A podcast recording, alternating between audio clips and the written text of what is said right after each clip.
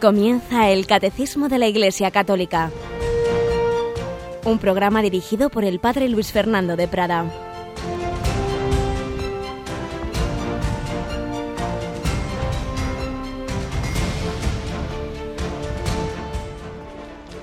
Un cordial saludo, querida familia de Radio María. Aquí seguimos con el Catecismo de la Iglesia Católica, recogiendo tantas buenas, provechosas y santas enseñanzas que el Señor nos ha ido dando a lo largo de la historia y que están admirablemente sintetizadas en este catecismo en el que estamos profundizando ahora en la revelación, cómo Dios nos ha hablado, cómo Dios se nos ha revelado. Tenemos hoy con nosotros a Cristina Rubio. Buenos días, Cristina. Muy buenos días, Padre. Siempre provechosas las enseñanzas de la Biblia, ¿verdad? Claro que sí, hay que aprovecharlas mucho.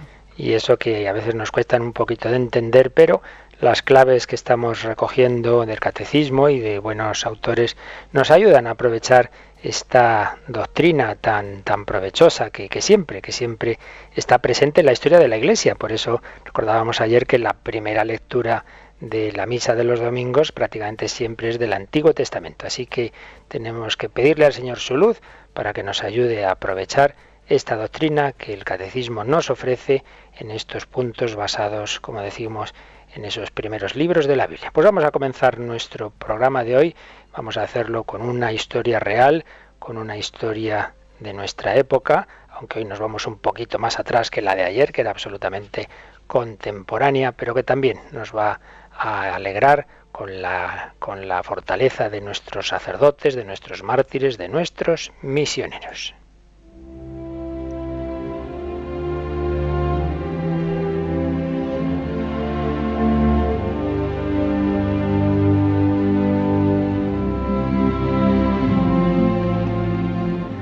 Y es que hoy volvemos a una de esas historias que recogía el fallecido padre jesuita José Julio Martínez en Estos dan con alegría. La de hoy se titula Lo último, una bendición.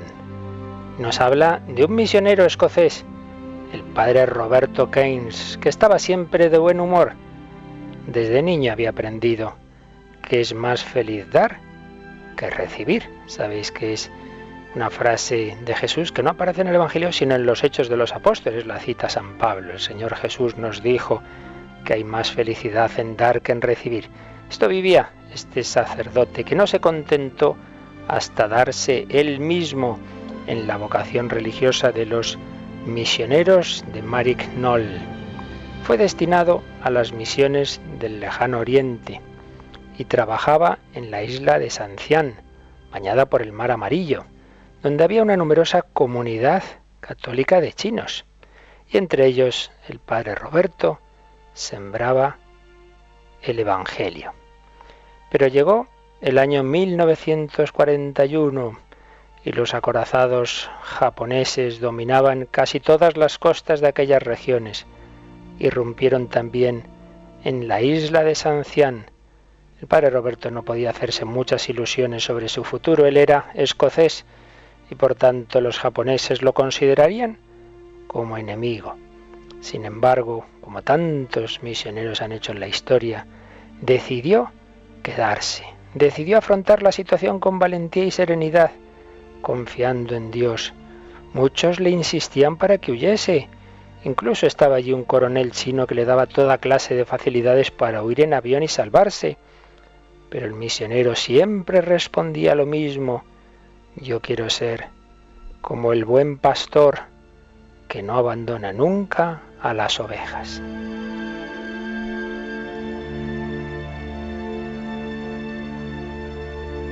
El buen pastor no abandona nunca a las ovejas y meditaba en su corazón, no, no debo salir de la isla.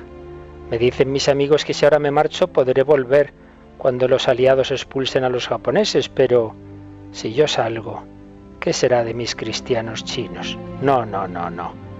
Mi puesto está aquí.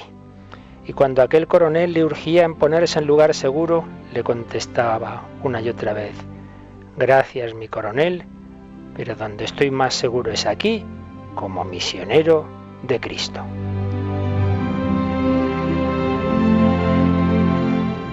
Pocos días después llegaban los japoneses y un piquete de soldados entraba en la misión católica. Llamaron al padre Roberto y le dijeron sin preámbulos, síguenos al embarcadero. El padre Roberto no pudo oponer resistencia, estaba persuadido de que había llegado la hora del sacrificio supremo, y lo único que hizo fue descolgar el Santo Cristo que tenía a la cabecera de su humilde lecho y decir a los soldados, ya estoy preparado, me voy con vosotros. Y salió. El mar parecía muy azul y el cielo muy iluminado por el sol radiante. El jefe de aquel piquete de soldados, con una sonrisa diabólica, habló así al misionero. Hermoso día y hermoso mar el que tenemos hoy. Seguro que te gustará mucho tomar un baño. En este mar abundan los tiburones sería lamentable que te ocurriese una desgracia, pero no temas, lo tenemos todo previsto, métete aquí. Y mientras así hablaba, hizo señas a sus hombres que trajesen una de esas jaulas que emplean en China para transportar animales. Allí hicieron entrar al padre Roberto, cerraron y descolgaron la jaula por la borda del barco. Poco a poco le iban sumergiendo, mientras se reían de él y le repetían que el baño resultaría agradable en aquel día de sol tan hermoso. El padre Roberto no perdió la calma. Era un auténtico ministro del Dios crucificado. Se recogió en oración, ofreciendo su vida. Ya le llegaba el agua a la cintura y seguía descendiendo, descendiendo siempre dentro de la jaula, pendiente de la cuerda. Y entonces sacó la mano de entre los barrotes con el Santo Cristo e hizo muy despacio una cruz de bendición hacia sus verdugos. La jaula siguió descendiendo y aquel Santo Cristo fue lo último que se vio del heroico misionero. Hasta el fin cumplió su lema de vida, dar, siempre dar. Lo último que dio fue una bendición de paz y perdón a los que lo estaban matando.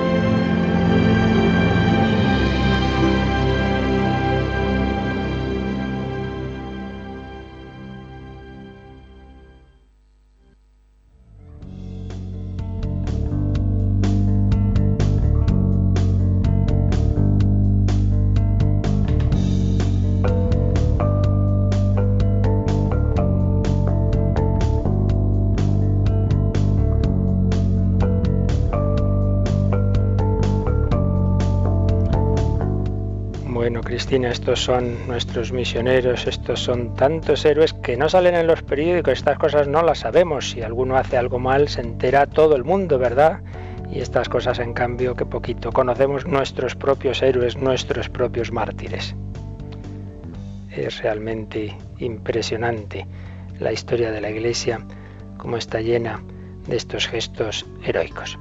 Y todo ello, pues es está entroncado en una historia de salvación, en esa historia que comenzó en los primeros albores de la creación del hombre, en aquel primer encuentro de Dios con Adán y Eva, con aquella promesa de salvación. Después hemos ido recordando pues cómo se han ido entremezclando la gracia y el pecado, pecado de Caín, pecado que se extiende el diluvio universal con el que el Señor como que recrea esa humanidad, pero la salva también a través de Noé.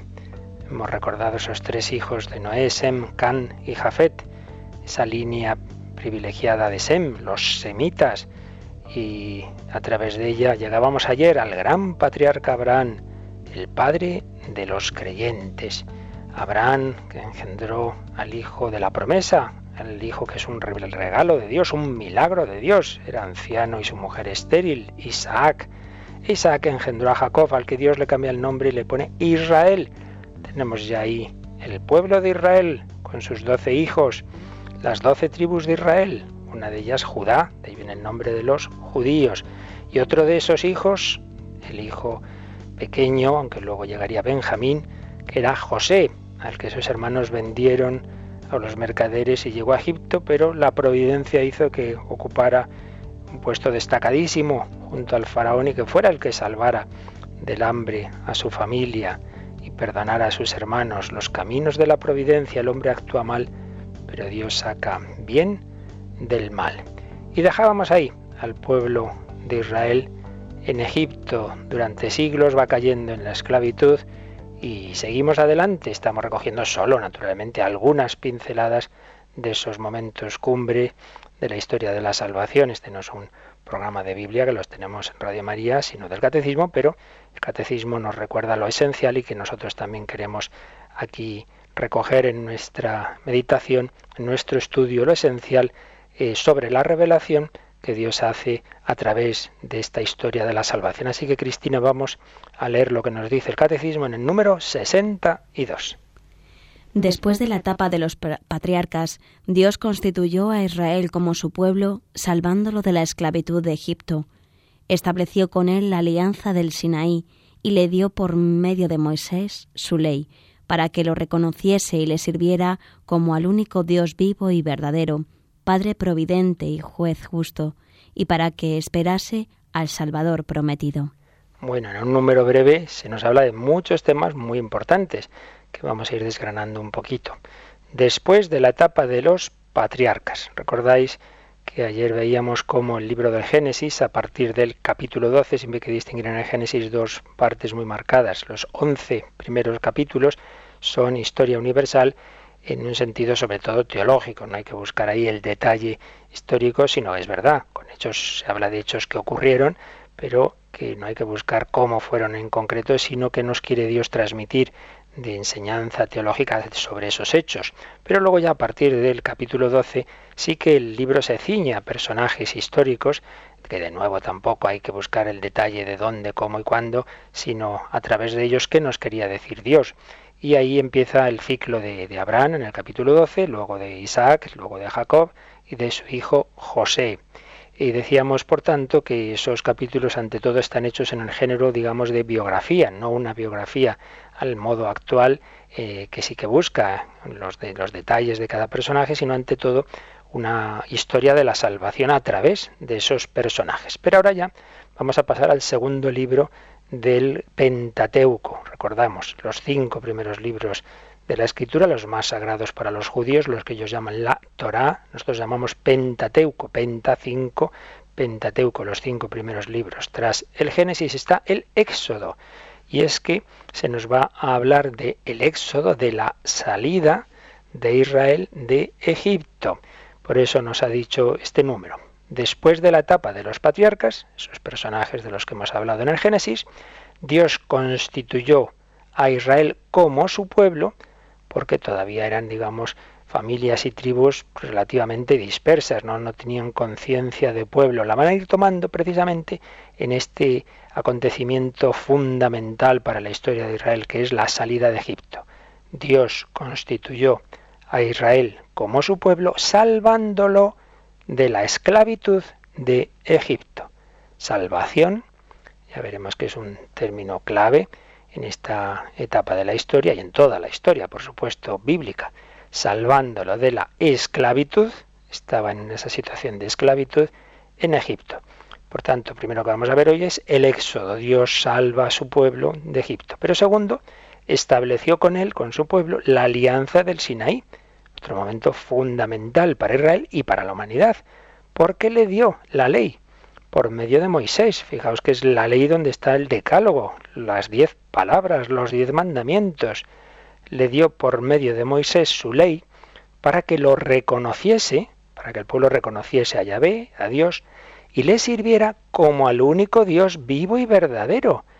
En general en aquella época los pueblos habían caído en el politeísmo, dicen los historiadores de la religión que parece ser que lo original fue el monoteísmo, que había una conciencia de un único Dios, pero que poco a poco el hombre necesitaba dioses cercanos y de ahí viene el multiplicar esos dioses en general en los pueblos, aunque también se suele señalar que al final, aunque creyeran en muchos dioses, siempre acaba habiendo uno principal o un trasfondo más o menos personal o impersonal eh, de un principio supremo. El monoteísmo en el fondo está ahí detrás en la conciencia del hombre, pero en la vida, digamos, ordinaria era fácil caer en el politeísmo, sobre todo porque el hombre busca eh, esos dioses cercanos a los que puede ver, esas diversas imágenes y que a los que pide para diversas necesidades. Entonces el dios de la fertilidad y el dios de la agricultura y el dios de la guerra, etcétera, etcétera. Pues bien, frente a lo que solía ocurrir en todos esos pueblos generalmente politeístas está el milagro, que lo es históricamente, culturalmente, de que un pueblo que no tenía ni de lejos la civilización y la cultura, por ejemplo, de Egipto, de Mesopotamia, etcétera, sin embargo, el pueblo de Israel en el nivel religioso tiene una, una altura muy superior a los que le rodeaban. Y ahí es donde se ve, es una de las pruebas claras de que ahí había una acción de Dios, una revelación de Dios, como luego veremos en el Nuevo Testamento, que es inexplicable por las fuerzas humanas, que unos pescadores de Galilea como, como Pedro, como Andrés, etcétera, pues luego vayan a hacer lo que vayan a hacer y predicar lo que predicaron eh, si no hubiera sido por el Espíritu Santo. Pero no corramos, volvamos al pueblo de Israel, al cual dice que Dios le instruye en el Sinaí para que le sirviera como al único Dios vivo y verdadero, único Dios, un Dios vivo, un Dios verdadero, Padre providente. Israel va experimentando que Dios le trata como un padre a su hijo, como un padre a su hijo. Generalmente las veces en que se habla de Dios como padre no se refiere a un individuo, eso llegará con Jesús, sino al pueblo. Israel, Dios es el padre del pueblo, padre providente y juez justo. No es, no es injusto, Dios eh, recompensa lo que es bueno y corrige lo que es malo. Le sirviera como al único Dios vivo y verdadero, Padre providente y juez justo, y para que esperase al Salvador prometido. Otra clave fundamental que ya veíamos ayer en el Génesis, una clave muy importante en todo el Antiguo Testamento es la promesa. Dios es el Dios de las promesas. Dios promete y cumple, pero como terminábamos diciendo ayer, cumple como a él le parece que tiene que cumplir cuando Dios quiere, como Dios quiere. Nosotros enseguida le decimos a Dios cómo tiene que hacer las cosas y por qué tardas tanto y esto y lo otro. Pues no el Señor había prometido una tierra a su pueblo, pero va a tardar siglos, siglos en darse. Y de hecho, más o menos desde el 1600 al 1300 antes de Cristo, esos israelitas se están multiplicando en Egipto. Parecía que Dios se hubiera olvidado de su promesa de la tierra prometida, pero no era así, no era así. Dice el Éxodo 4:22, pone en boca de Dios estas palabras, Israel es mi hijo primogénito y le dice al faraón a través de Moisés, deja libre a mi hijo para que me sirva. Mi hijo primogénito, una expresión muy infrecuente en la Biblia que se deja oír en ese momento de desamparo. Era un desamparo aparente, Dios no se había olvidado de su pueblo, como recordáis cuando los apóstoles van en la barca, Jesús había quedado en la orilla, era ya de madrugada, se levanta la tormenta, parece que Jesús se ha olvidado de sus apóstoles. No es verdad, los iba siguiendo y de hecho se va a presentar allí sobre las aguas del mar. Pues a veces nos parece, ay, Dios se ha olvidado de mí. No, no, Dios no se había olvidado de Israel, Jesús no se ha olvidado de los apóstoles, Jesús no se ha olvidado de ti, pero Él tiene sus ritmos, Él tiene sus planes, Él sabe que a veces nos, necesitamos el madurar en el sufrimiento. Era un desamparo aparente, porque Yahvé quería redimir al pueblo escogido y lo va a hacer con prodigios inauditos, esos portentos que aparecen, eso primero las plagas de Egipto y luego los portentos del éxodo que van a ocurrir en esa salida de Israel, portentos que van a ser recordados como ningún otro prodigio en la literatura posterior del Antiguo y Nuevo Testamento, dice el padre Alejandro Díez Macho, ya fallecido lamentablemente hace ya años, que era un magnífico biblista y cuyos apuntes estamos siguiendo en estos temas. eh, decía el padre Díez Macho que entre los cuatro temas históricos más aludidos en la literatura profética y poética del Antiguo Testamento, que son la destrucción de Sodoma y Gomorra, la salida de Egipto, la peregrinación por el desierto y la guerra de Gedeón con los madianitas, va a ser esta salida mm, a través del Mar Rojo, este éxodo, el hecho, junto también luego con la guerra de Gedeón, el hecho más citado. Va a ser fundamental.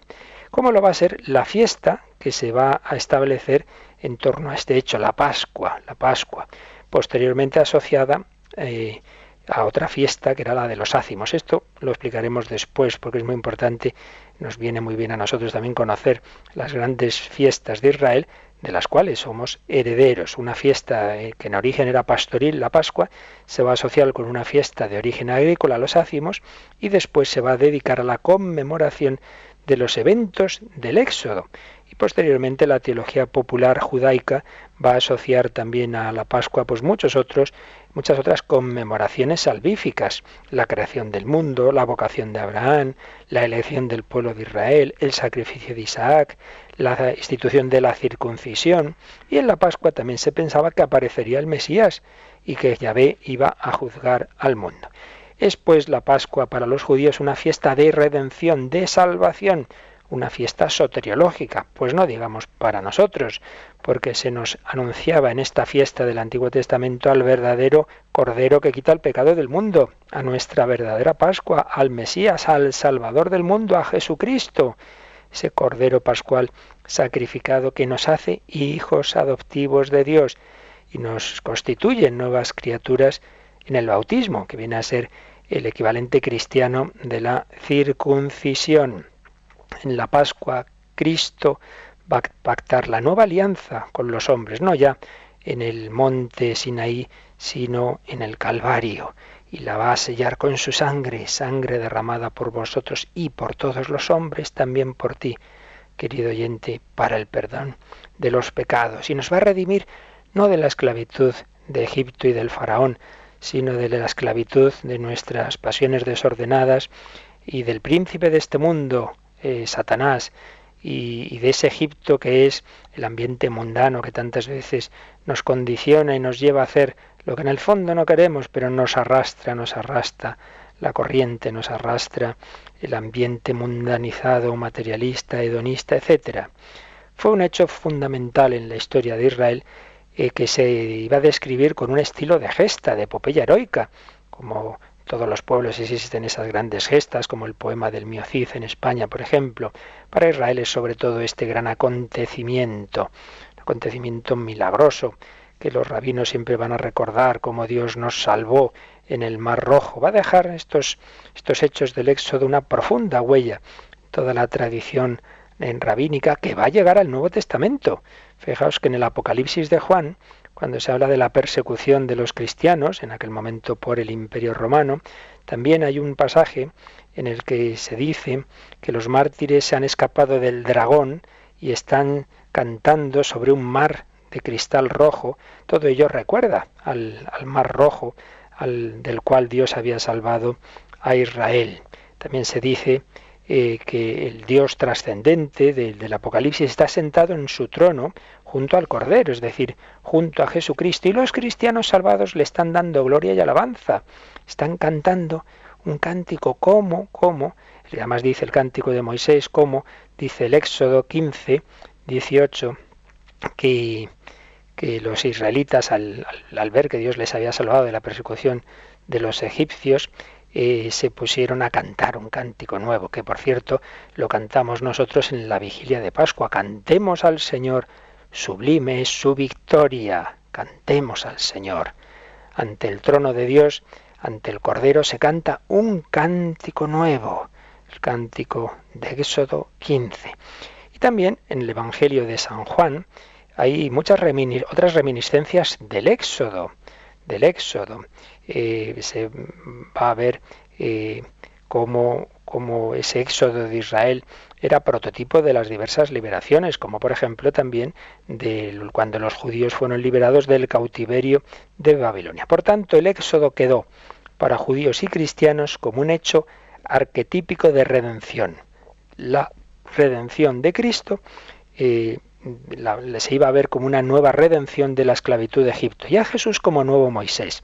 ¿Cuál es el evangelista que más subraya estos paralelos? San Mateo porque San Mateo escribe pensando sobre todo en los judíos que se convierten al cristianismo y les hace ver que en efecto Jesús era el Mesías anunciado, que todo lo que había ido ocurriendo en el Antiguo Testamento preanunciaba al Mesías y en concreto que Jesús es el nuevo Moisés.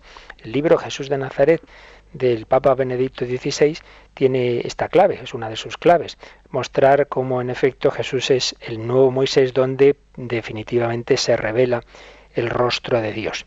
Por eso, San Mateo, recordáis que en el Evangelio de la infancia, él es el que nos habla de los magos, él es el que nos habla de la huida a Egipto, precisamente se va a fijar en esos datos históricos que asemejan a Jesús con Moisés. Recordaréis que Moisés había, como estaba eh, cuando, cuando nace Moisés, estaban obligados los, las matronas a matar si era un niño el que nacía, recordáis que lo pusieron en una cestita y lo echaron al río Nilo. Lo normal es que hubiera muerto. Fue perseguido. Moisés fue perseguido desde su nacimiento y luego posteriormente. Pues bien, como Moisés, también Jesús fue perseguido a muerte. Y por Jesús murieron niños, israelitas inocentes, los santos inocentes.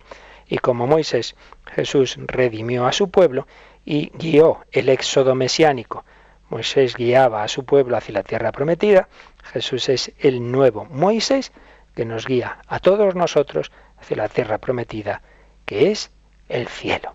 Realmente vamos viendo cómo van encajando las piezas, cómo la revelación de Dios, la Biblia, la vamos dando vueltas, la vamos meditando y vamos cayendo en cuenta, si lo ha hecho la Iglesia a lo largo de siglos, vamos cayendo en cuenta de que las piezas aparentemente dispersas, que muchas veces no entendemos, desde Cristo todas van encajando como un gran puzzle, todo va encajando si imaginad que tenemos ahí un montón de piececitas de un puzzle, estamos hechos un lío, pero resulta que si te das cuenta por detrás, detrás de ellas, se puede formar una imagen de Jesús. Es más fácil, forma la imagen de Jesús, ahora le das la vuelta y ya todo ha encajado. Pues algo así, todos esos fragmentos, todas esas profecías, todos esos acontecimientos del Antiguo Testamento que muchas veces nos desconciertan, si te das cuenta de la relación que tiene cada uno con Jesús, todo va cuadrando vamos a invocar a la Virgen María que nos acompaña en nuestro éxodo hacia el cielo, que nos quiere guiar también con su Hijo Jesucristo, el nuevo Moisés.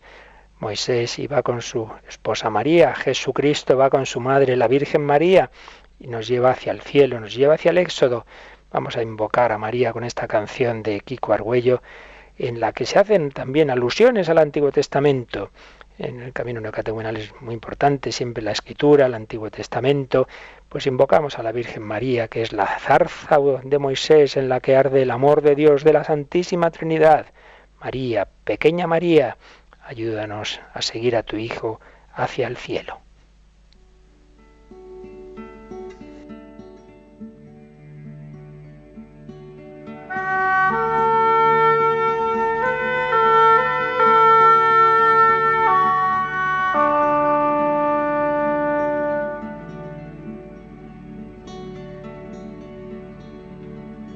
María, pequeña María, tú eres la brisa suave de día.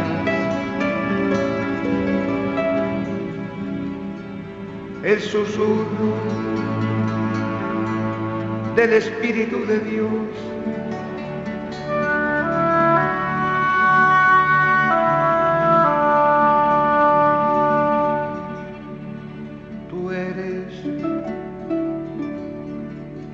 ardiente de Moisés.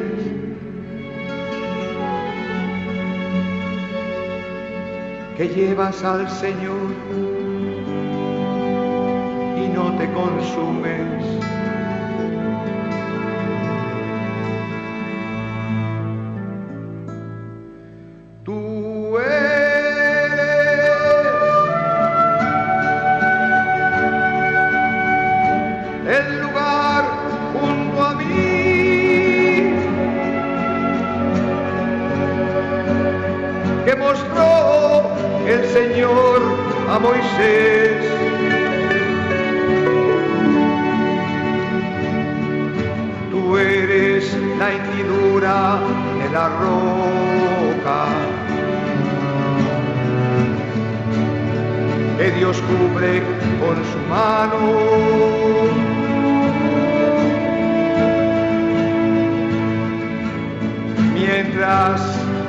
Que pasa su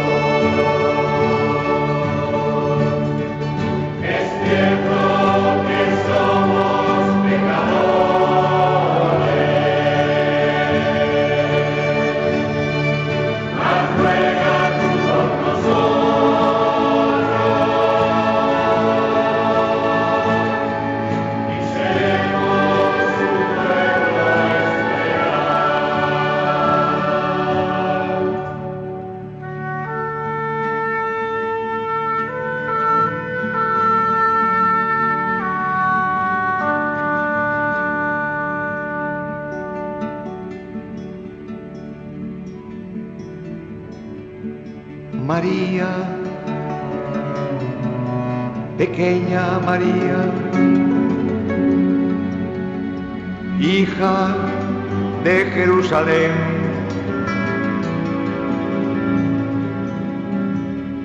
Madre de todos los pueblos, Virgen de Nazaret.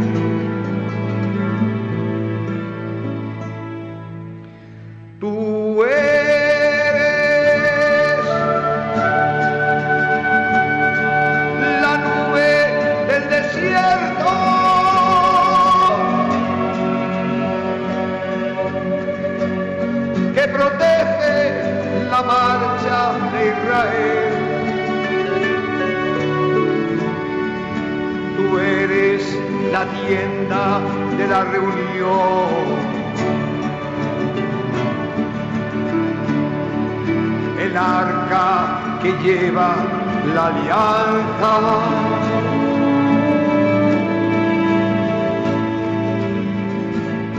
el santuario de la gloria del Señor.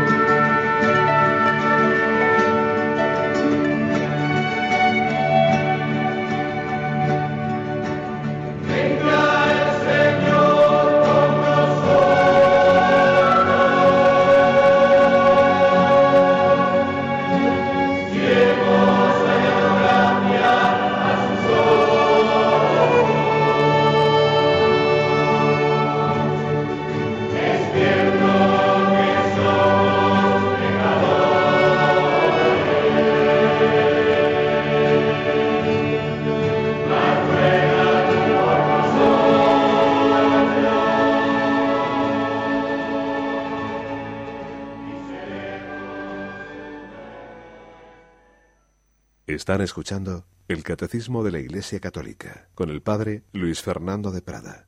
Ven tú con nosotros, es cierto que somos pecadores, pero la Virgen, el Señor nos acompañan hacia la tierra prometida. Él es el verdadero Salvador, Él es el nuevo Moisés. Pues bien, después, dos meses después aproximadamente de haber pasado el Mar Rojo, los israelitas, guiados por esa presencia o gloria de Dios, se les iba manifestando de diversas maneras, llegaron al Sinaí, al Sinaí, y allí tuvo lugar la primera alianza de Yahvé con todo el pueblo de Israel, porque ya había habido, recordáis, otras alianzas anteriores, había habido aquella alianza con Noé y luego con individuos, pero ahora es una alianza con el pueblo entero, con el pueblo de Israel. Es otro momento estelar de la historia de la salvación. Es la antigua alianza en contraposición a la nueva del Calvario. Es el Antiguo Testamento en contraposición al Nuevo. No contraposición en el sentido de algo contrario, sino como etapas de plenitud del Nuevo respecto del Antiguo. Se señalan los autores que se puede ver de trasfondo de esta alianza en el Sinaí el esquema mm, literario de algunos pactos que había entre los pueblos, de los reyes mesopotámicos, más o menos pues mm, esta, esta aplicación, pues aquí el rey, el soberano, sería eh, Yahvé, eh, que recuerda qué beneficios ha hecho al otro pueblo, qué beneficios ha hecho a su pueblo, los prodigios del Éxodo. Las palabras que se dicen son las diez palabras, los diez mandamientos, el decálogo. Primera y principal palabra es la primera. Amarás al Señor tu Dios, lo tendrás como único Señor. Es un pacto de monoteísmo. ¿Y a qué se compromete Dios? A cuidar de su pueblo, a ser su Dios. ¿Y a qué se compromete Israel? A observar ese pacto. Y se añaden unas bendiciones por el cumplimiento del mismo y se cierra con un rito de conclusión. ¿En qué consiste este rito? Pues se sacrifican unos animales y con la sangre de esos animales, por un lado, se, se asperjan unas, unas piedras que representan a Dios, un altar que representa a Dios, y por otro lado, esa sangre también se asperja sobre el pueblo. ¿Qué viene esto a decir? Pues que la sangre es común a Dios y al pueblo, es decir, que hay una vida común, que Dios quiere invitar a vivir eh, en un nivel divino. Se está anticipando lo que se va a dar en cumplimiento en el Nuevo Testamento. Dirá Moisés, he aquí la sangre de la alianza que ya había hecho con vosotros sobre todas estas palabras. Y esas palabras, los diez mandamientos escritos en dos tablas de piedra, se guardaron en el arca de la alianza.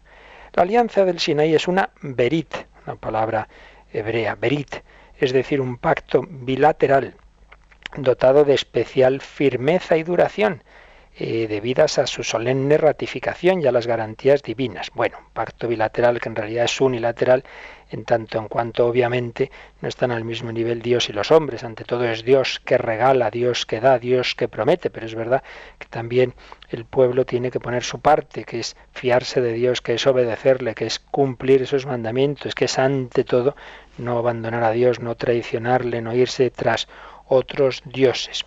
Cuando luego la Biblia hebrea se traduzca al griego en Alejandría, lo que se llama la versión de los 70, esa palabra hebrea berit se va a traducir al griego diateque, es decir, testamento. Aquí viene lo de Antiguo Nuevo Testamento, de la traducción griega de la palabra alianza, de la palabra berit, que vamos a usar tanto nosotros, Antiguo y Nuevo Testamento. ¿Por qué los traductores de la 70 tradujeron Berit por testamento, no sabemos la, razón exacta, quizá porque veían en el Sinaí un pacto de adopción, pacto de adopción que significa también esa palabra diateque, testamento. En el Sinaí Yahvé adoptaba a Israel, ya que en Egipto le había llamado su hijo primogénito. Desde el Sinaí Israel será un pueblo santo, un pueblo consagrado a Yahvé. Éxodo 19, 5. Fijaos que entre los egipcios el esclavo que se acogía al asilo de un templo se decía que era adoptado por el dios de ese templo y recobraba la libertad, obligándose, eso sí, a servir a ese dios. Pues bien, Israel, esclavo fugitivo de los egipcios, se había refugiado en Yahvé, quien a cambio de su servicio, de ser un pueblo de sacerdotes consagrado a Yahvé, va a adoptar a Israel por hijo y le va a otorgar su protección pacto del Sinaí, en el que hay muchas más bendiciones que amenazas, pero por desgracia, con el tiempo se van a ir quebrantando estos mandamientos del Sinaí y también van a aparecer esas amenazas. Siempre tienen ese sentido medicinal, como los padres que castigan al hijo o le anuncian castigos para que no se meta por malos caminos. Y se solían leer los, los mandamientos en la sinagoga y, sobre, a partir del quinto mandamiento, los mandamientos de la segunda tabla, los relativos al prójimo, pues se leían con una amenaza. Eh, por el homicidio, si no se cumple esto, la espada vendrá sobre el mundo. Por el adulterio, la muerte. Por el robo, el hambre, etcétera, etcétera. Bien, etapas fundamentales, por tanto, en la historia de Israel y en la historia de la humanidad. Madre mía, qué influencia ha tenido en toda la historia, en toda la cultura esa alianza del Sinaí, esos diez mandamientos y a todos los niveles, morales, culturales, artísticos, pues grandes películas, recordamos los diez mandamientos, aquella gran superproducción de Hollywood. Son momentos de la historia de Israel que han tenido una repercusión fundamental y que por supuesto en la Iglesia asumimos con la perfección que se da en Cristo, nuevo Moisés, que va a subir a una nueva montaña, al monte de las bienaventuranzas, donde va a profundizar en esta ley, se os dijo, pero yo os digo. Pero antes de acabar hoy, vamos a decir unas palabras sobre esas fiestas antes mencionábamos la de la Pascua y los ácimos, las grandes fiestas de Israel que a nosotros nos afectan más, sobre todo la de la Pascua. Eh, primero digamos que la fiesta, el sentido natural de las fiestas en general en los pueblos antiguos y concretamente en Israel, eh, suelen al principio proceder de, una ligación con, con el ciclo natural de la tierra, de la tierra. Eh, los, son pueblos pues agrícolas y, ganaderos y entonces pues muchas veces las fiestas vienen de en relación a ese momento natural de las estaciones. Son fiestas de la vida eh, que ponen en contacto con el misterio de la vida y que así nos, nos hablan de una relación con la vida más plena, la que viene de Dios a través de sus eventos de salvación. Por un lado, eh, procedencia del orden natural, pero por otro lado de hechos históricos que han ocurrido. Ahora lo veremos enseguida. El contexto de la fiesta es siempre la alegría. Es bueno juntarse, se encuentran todos juntos, se, se descubren, se incrementan, se rehacen las relaciones entre las personas. Ese estar juntos es bueno. La vida es buena, a pesar de dificultades y de conflictos, diría nuestro Papa Francisco que la unidad es superior al conflicto. Sí, nos hemos peleado, pero bueno, hoy nos juntamos todos, la vida es buena. Y más allá de ese elemento convencional de tantas fiestas de hoy día, la fiesta es un momento de reconciliación. Nos invitan a ser mejores, es redescubrir eh, la vida en su dimensión fundamental de la bondad. En la fiesta, en las fiestas de, eh, originarias de Israel y de otros pueblos, se ve que la creación es buena.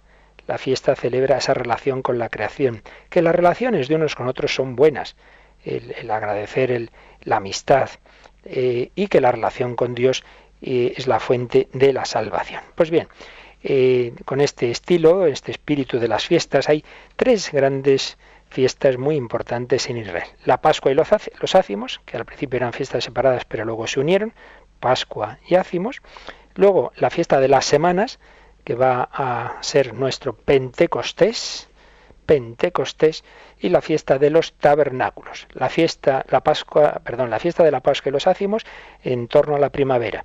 La de las semanas es el inicio del verano y los tabernáculos es al acabar el verano el inicio del otoño. Y en ellas hay un primer nivel natural ligado, como digo, a la creación a la agricultura, a la ganadería y luego un nivel histórico de hechos acaecidos en la historia de Israel. La Pascua y los ácimos. ¿De dónde proceden? Pues proceden del asombro de todo pueblo y concretamente del pueblo de Israel ante el misterio de la vida que renace en primavera. Fijaos que en el invierno parece que vence la muerte eh, se van cayendo las hojas de los árboles, hay muchas plantas que mueren, hay animales que invernan, todo se va quedando pues gris y, y apagado y parece como que la vida ha muerto. Y sin embargo, cuando ya vuelve la primavera, renace la vida.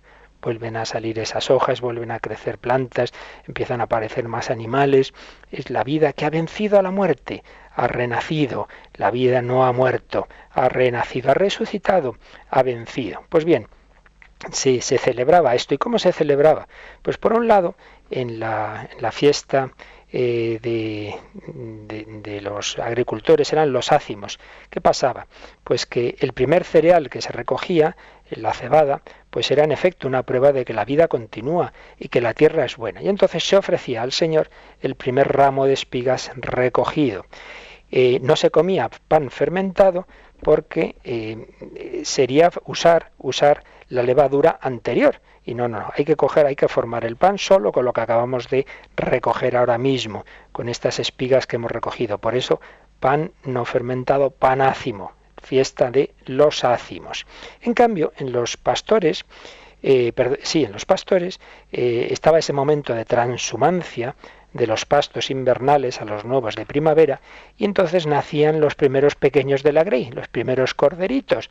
Pues de nuevo, es el alegrarse de, la vida, la vida que renace y se ofrecía al Señor ese, esos primeros corderitos. Primeros cereales, con los que se hace un pan sin usar en él una levadura antigua, panes ácimos, fiesta de los ácimos, y primeros animales también de la primavera, fiesta de la Pascua. Este es el origen natural. Pero sobre este origen natural, naturalmente, va a estar el hecho clave histórico. El hecho histórico, ya sabemos cuál es, la salida de Egipto, eh, en la que van a celebrarlo en esa cena pascual con panes ácimos y comiendo un cordero un cordero con cuya sangre se van a untar las jambas de la puerta, impidiendo que entre la muerte, que, entre esa plaga de la muerte de los primogénitos. El verdadero primogénito que se va a morir va a ser el Hijo Eterno de Dios, simbolizado en ese cordero que estaban comiendo. Como nosotros vamos a comulgar al Cordero de Dios que quita el pecado del mundo, con cuya sangre se nos han perdonado los pecados. Es impresionante, como os decía antes, todo va cuadrando Todas estas fiestas van culminando, van apuntando hacia Jesucristo. Fiesta de la Pascua, fiesta de los ácimos. Y después la fiesta de las semanas, a, los a las siete semanas de Pascua, es decir, a los 50 días, es decir, Pentecostés. 50 días después de Pascua. Acaba el verano y ahora lo que se recoge es el último cereal. Antes del principio de la primavera era el primero, ahora es el último. Se da gracias a Dios que en verano ha dado el alimento para el invierno, que luego va a venir.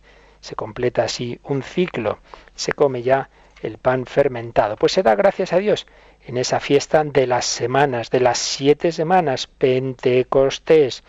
A esa fiesta se va a unir en la historia el don de la ley en el Sinaí. Se va a ver ahí, como os decía antes, a las eh, cuando llega Israel a Egipto, es en el Sinaí que recibe la ley, pues se va a celebrar este don de la ley. Pues bueno, ya sabemos la aplicación cristiana, la nueva ley del Espíritu Santo, el don que Dios nos va a dar, ya no esos cereales, sino la comunicación del Espíritu Santo en Pentecostés. Y la tercera gran fiesta era la fiesta de las tiendas, ya en el otoño, la tierra pues ahora nos da otros frutos. ¿Cuáles? La uva y el olivo, el vino y el aceite, eh, que ya no son productos tan imprescindibles como, como el pan, eh, pero es como, digamos, la, la, superabundancia, lo gratuito, lo superfluo, nos ayuda a vivir mejor. El vino, que dice la escritura, que alegra el corazón del hombre, y el aceite, que también se usaba para perfumes, para las unciones, pues es un poco como los, los dones eh, superabundantes de Dios. Esto es el origen de estas fiestas, ya decimos, la aplicación en la historia, pues en la Pascua está muy claro, es la salida de Egipto, parecía que Israel iba a morir y sin embargo es liberado. Cuando está a punto de cogerle los egipcios son salvados por Dios. Como el invierno parecía que iba a triunfar, pues no, vence la vida, vence la primavera, vence la vida, pues vence también la vida de Israel. Israel es liberado de Egipto y por supuesto la aplicación definitiva es en Cristo. Cristo ha muerto. El Viernes Santo parece que ha triunfado la muerte. Pues no, va a triunfar la vida, va a resucitar. Jesús resucita, es el verdadero Cordero, es nuestra Pascua. La fiesta de las semanas, decíamos, recuerdo del Sinaí, del don de la ley, pues a nosotros se nos va a dar el don del Espíritu Santo, cumplimiento de la ley, don de la vida de Dios. Podemos vivir en el Espíritu Santo, en el Sinaí va a haber viento y fuego, también se van a dar esos signos en el cenáculo en Pentecostés y vamos a entender en diversas lenguas la revelación de Dios. Y la fiesta de las tiendas. Israel caminaba en el desierto bajo las tiendas. Durante siete días los israelitas vivían en tiendas en esa, cuando celebraban esta fiesta. Pues bien, es el Señor quien camina con nosotros. Es Él el que nos da el agua viva, porque ahí agradecían el don también del agua, había una procesión a la fuente de Silo, se cogía agua que se llevaba al templo y se encendían muchas eh, lámparas en el templo, se iluminaba. Todo esto va a mostrarnos, va a anticipar que Jesús es el agua viva, es, el, es la verdadera luz del mundo. Quien tiene sed, que venga a mí, yo soy la luz del mundo. Bueno, dicho todo muy deprisa, pero para que veamos, aunque sea un poco por encima, como todo en el Antiguo Testamento es revelación de Dios, revelación anticipatoria de Jesucristo, plenitud de la comunicación de Dios. Pues le pedimos al Señor que nos ayude a recoger todas estas enseñanzas que Él nos ha ido dando en la historia y en nuestros últimos minutos, como siempre, podéis hacer alguna pregunta, consulta, testimonio en, los, en el teléfono y correos que ahora nos recuerdan.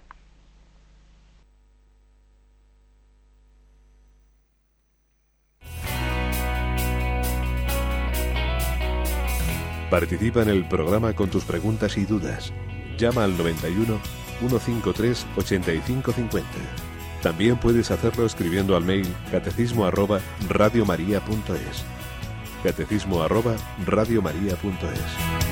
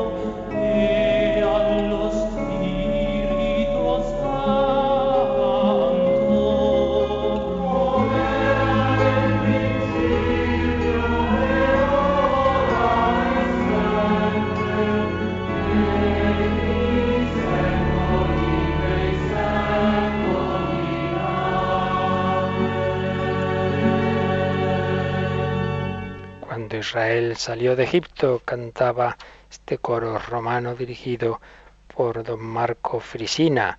Siempre está presente en la liturgia católica, en nuestras lecturas, en nuestros salmos, ese recuerdo de la gran obra salvadora de Dios que actuó en ese momento cumbre del Éxodo. Y recordamos que es ese esquema que luego se aplica eh, a Cristo y a nuestra vida que cuando parece que todo está perdido, que vence la muerte, que el invierno eh, cierra todas las esperanzas de vida, renace la vida en primavera, renace la vida en ese sepulcro que se abre, Cristo resucita. Cuando la iglesia parece que se acaba, que está ya oprimida, perseguida, machacada, que en tantas ocasiones ha ocurrido, que todo parecía negrísimo, sin embargo Dios siempre tiene esa carta escondida, inesperada para el hombre como ante todo fue la resurrección de Jesús y el Señor actúa en esos momentos. Que tengamos siempre esa esperanza, cuando todo parece muy perdido, cuando estamos en la noche del Viernes Santo, del Sábado Santo, está a punto de amanecer la aurora del domingo. Antes de despedirnos, Cristina, ¿tenemos algún comentario, alguna llamada? Tenemos una pregunta de Rosario. Bueno, eh, quiere consultarle porque ella reza el rosario y le gusta rezarlo, pero no le gusta seguir los misterios el día que toca, no le gusta seguir el ritmo litúrgico y le gusta más hacerlo como ella cree y quiere saber si esto es un acto de soberbia. Hombre, si es un acto de soberbia o no, no, no lo puedo yo responder desde aquí sin conocerla, ¿verdad? Eso ya es una consulta de confesión o dirección espiritual que sin conocer a una persona yo no me atrevo a responder. Simplemente lo que sí puedo responder es que como norma general Hombre, lo, suyo como norma general, como orientación general, es que nuestra devoción personal, nuestras oraciones personales se adecuen a la liturgia, pero bien es verdad que como no estamos hablando propiamente de una oración litúrgica que esté reglada como si lo está la Santa Misa o la liturgia de las horas, bien es verdad que una persona, pues, por, una razón de que realmente ve, que le ayuda más, que le da más devoción eh, la contemplación de estos misterios, pues puede hacerlo. Hombre, si fuera por decir de qué se trata que me pongo y dice esto la iglesia y yo hago lo contrario, hombre, entonces desde luego estaría mal. Pero como parece claro que no es eso, sino simplemente que uno en determinado momento ve que le ayuda más otra cosa, si como norma general debemos en principio adecuar nuestra oración a la liturgia, pero pueden darse circunstancias en que se haga de otra forma, sí. Eh, por eso mismo en Radio María yo a veces digo, bueno, hoy es martes, tocarían los dolorosos, pero es que hoy hemos celebrado la Navidad del Señor, hombre, pues vamos a poner a rezar los misterios gozosos, no pega y rezar los dolorosos. Siempre un intentar adecuarse a la liturgia. Pero es verdad, repito, que al no ser una norma litúrgica como tal, en la que hay que obedecer pues cómo se celebra la misa, la liturgia de las horas, en estas otras oraciones cabe esa flexibilidad, por tanto puede hacerlo. Supongo que con humildad, pero eso que se lo pregunte a su confesor. Bueno, pues mañana seguimos recogiendo estas enseñanzas que el Señor nos da a través de la Escritura y le pedimos ahora su bendición, la bendición de Dios Todopoderoso, Padre, Hijo y Espíritu Santo, descienda sobre vosotros. Con María y Jesús quedamos unidos, luego rezaremos también juntos el ángelus si Dios quiere.